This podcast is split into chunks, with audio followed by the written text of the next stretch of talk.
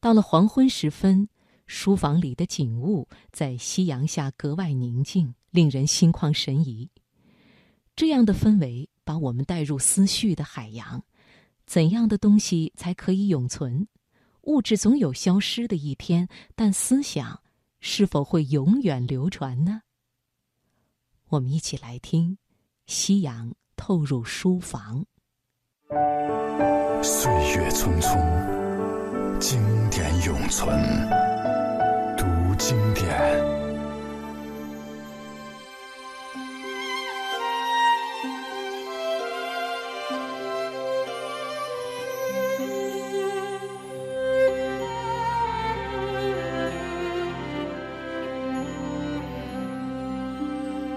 我常常在黄昏时分，坐在书房里，享受夕阳穿窗而入带来的那一种异样的神奇。此刻，书房已经暗下来，到处堆放的是书籍、文稿以及艺术品，重重叠叠的浸没在阴影里。暮时的阳光已经失去了白日里的咄咄逼人，它变得很温和，很红。好像一种橘色的灯光，不管什么东西，给它一照，全都分外的美丽。首先是窗台上那盆已经衰败的藤草，此刻像镀了金一样蓬勃发光，跟着书桌上的玻璃灯罩亮闪闪的，仿佛打开了灯。然后，这一大片橙色的夕照。带着窗棂和外边的树影，斑斑驳驳地投射在东墙那边一排大书架上。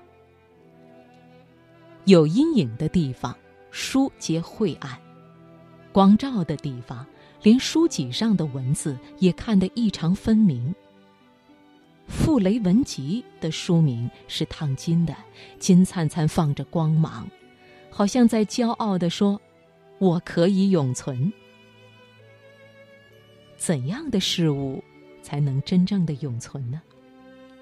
阿房宫和华清池都已片瓦不留，李杜的名句和老庄的格言却一字不误地镌刻在我们的心里。世上绵延已久的还是非物质的思想与精神，能够准确的记忆思想的只有文字。所以说，文字。是我们的生命。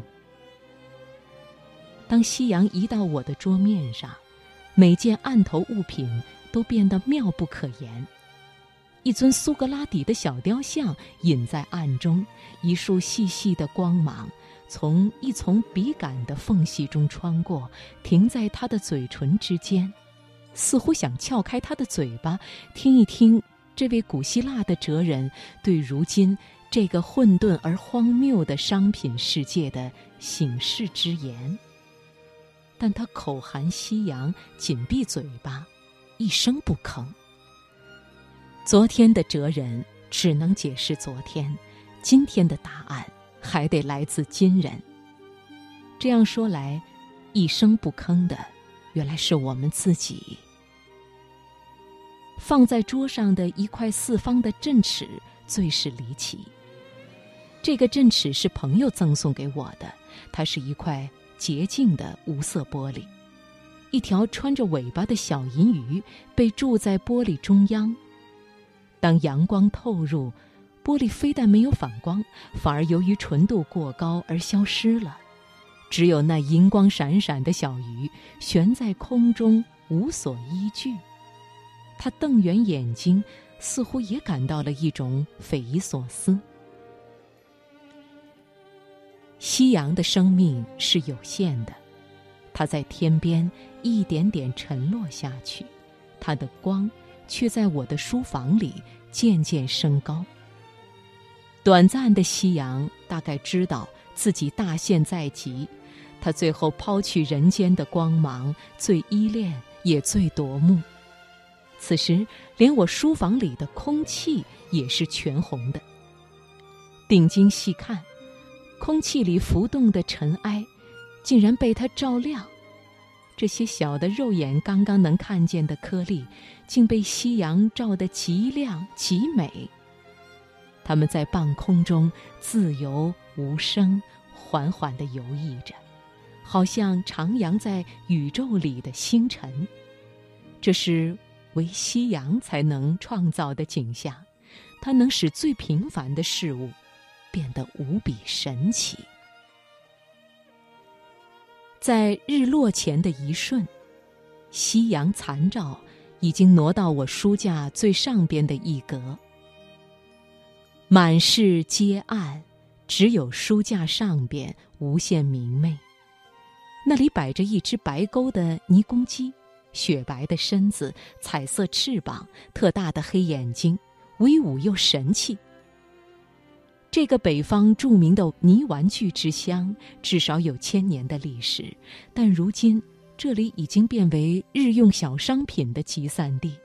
昔日那些浑朴又迷人的泥狗、泥鸡、泥人，全都了无踪影。可是此刻，这个幸存下来的泥公鸡，不知何故，对着行将熄灭的夕阳张嘴大叫。我的心已经听到它凄厉的哀鸣，这叫声似乎也感动了夕阳。